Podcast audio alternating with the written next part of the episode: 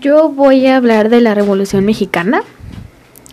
Fue un conflicto armado que se inició en México el 20 de noviembre de 1910. Los antecedentes del conflicto remontan la situación de México bajo la dictadura conocida como el porfiriato. Porfirio Díaz ejerció el poder en el país de manera dictatorial de, desde 1876 a 1911.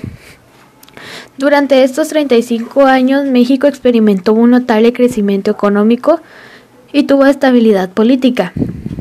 Pero estos logros se realizaron con altos e-, costos económicos y sociales que pagaron los estratos menos favorecidos de la sociedad y la oposición política del régimen de Díaz. Durante la primera década del siglo XX estallaron varias crisis en diversas esferas en la vida nacional que reflejaban el creciente descontento de algunos sectores en el porfiriato. Cuando, cuando Díaz eh, aseguró una entrevista que se retiraría al finalizar su mandato sin buscar una reelección, la situación política comenzó a agitarse.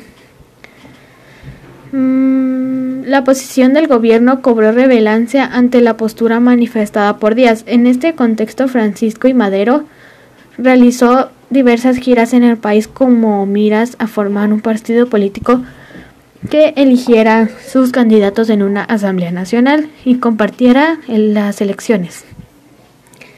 Díaz lanzó una nueva candidatura a la presidencia y Madero fue arrestado en San Luis Potosí por su sedición.